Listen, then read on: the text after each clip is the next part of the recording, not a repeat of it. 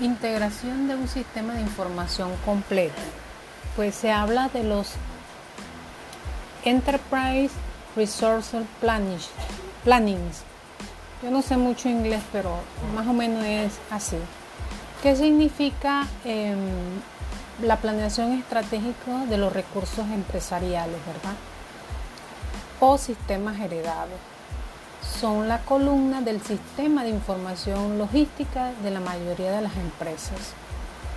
Esta columna vertebral considera transacciones y procesos de los datos históricos y actuales para iniciar y vigilar el desempeño. Entonces vemos un módulo integrado, ¿verdad? De eh, los recursos de planeación. Los sistemas ERP también incorporan una base de datos integrada de toda la corporación, también conocida como un almacenamiento de datos, junto con las transacciones adecuadas para facilitar la planeación y las operaciones logísticas de la cadena de suministro. Eso es con lo que deben contar las empresas, con un, un almacenamiento de datos que les permita consultar, que les permita planear, que les permita cumplir esos objetivos estratégicos que se han, eh, que propuesto ¿verdad? dentro de la empresa. Fíjense que cuáles son las capacidades con las que se cuenta un sistema de, de recursos empresariales. Entonces, están los normales, que son las cuentas por pagar y cuentas por cobrar, los libros mayores, la administración de recursos, lista de materiales, entre otras. Y la más avanzada que están en, base a la planeación en colaboración, predicción y reabasto. Administración de las relaciones con el cliente y la administración de eventos de la cadena de suministro.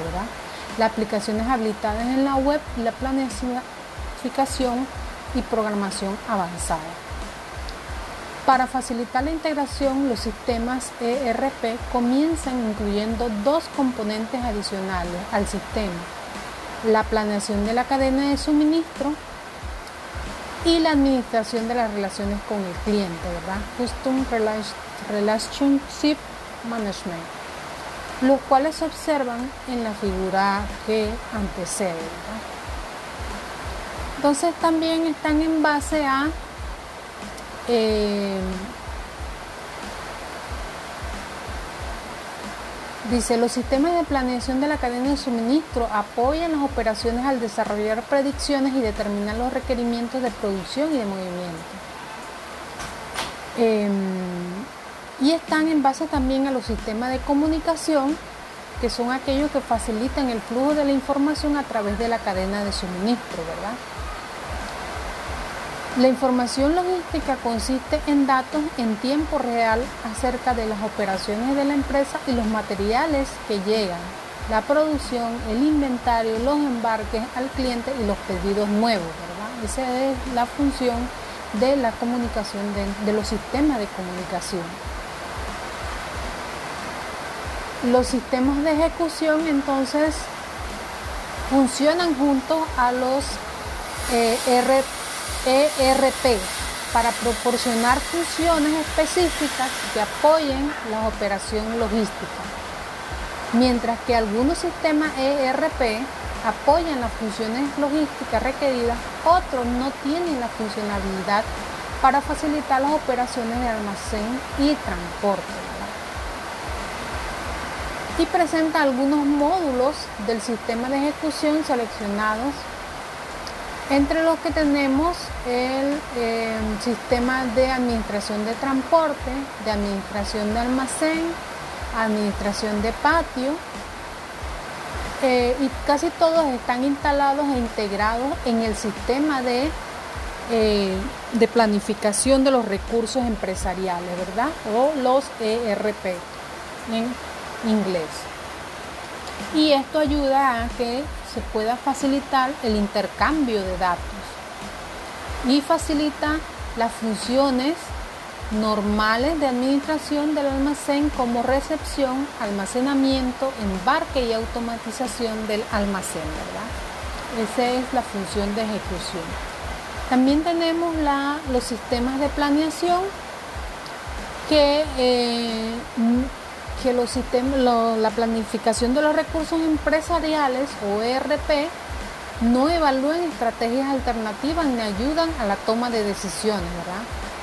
Pero los sistemas de planeación de la cadena de suministro, denominados sistemas de planeación y, y programación avanzada, están diseñados para ayudar a evaluar alternativas y determinar sugerencias en la toma de decisiones de la cadena de suministro. Fíjense que si vemos entonces la planificación de los recursos empresariales, no evalúan estrategias alternas. Ah, ellos tienen unas, estrategias ya planeadas, pero no tienen, no evalúan aquellas que son alternas que pueden llegar a un a un mejor desempeño. Y entonces los sistemas denominados planeación y programación avanzada sí están diseñados para ayudar a evaluar las alternativas. Ahí está la diferencia entre la planeación de los recursos empresariales y los APS, ¿verdad? Advanced Planning and eh, no sé, no sé. Yo no hablo bien el inglés, eh, así que no les puedo, porque me imagino que entonces eh, ustedes van a decir, esa profesora sí pronuncia mal. Mejor no, no los pronuncio ustedes allá con su inglés más avanzado o, con sus conocimientos más avanzados pueden eh, pronunciarlos. Entonces los sistemas de planeación generalmente pueden agruparse en dos categorías, estratégicos y tácticos. Los sistemas de planeación estratégico están diseñados para ayudar en realizar análisis donde existen muchas alternativas y se requieren datos fuera del rango del historial actual. Algunos ejemplos de esta aplicación de planeación estratégica son los análisis estructurales y del diseño de la red de la cadena de suministro. En cuanto a la planeación táctica, se concentra en los problemas operativos, ¿verdad? como las restricciones de recursos a corto plazo en la producción, la planta y la capacidad de los vehículos, ¿verdad? Entonces, fíjense que aquí está eh, resuelta la primera pregunta que nosotros tenemos en, el, en, las preguntas de análisis que están al final del documento, ¿verdad?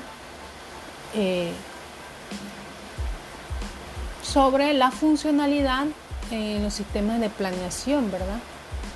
Y la comparación que se hace con los sistemas de eh, planeación de los recursos empresariales.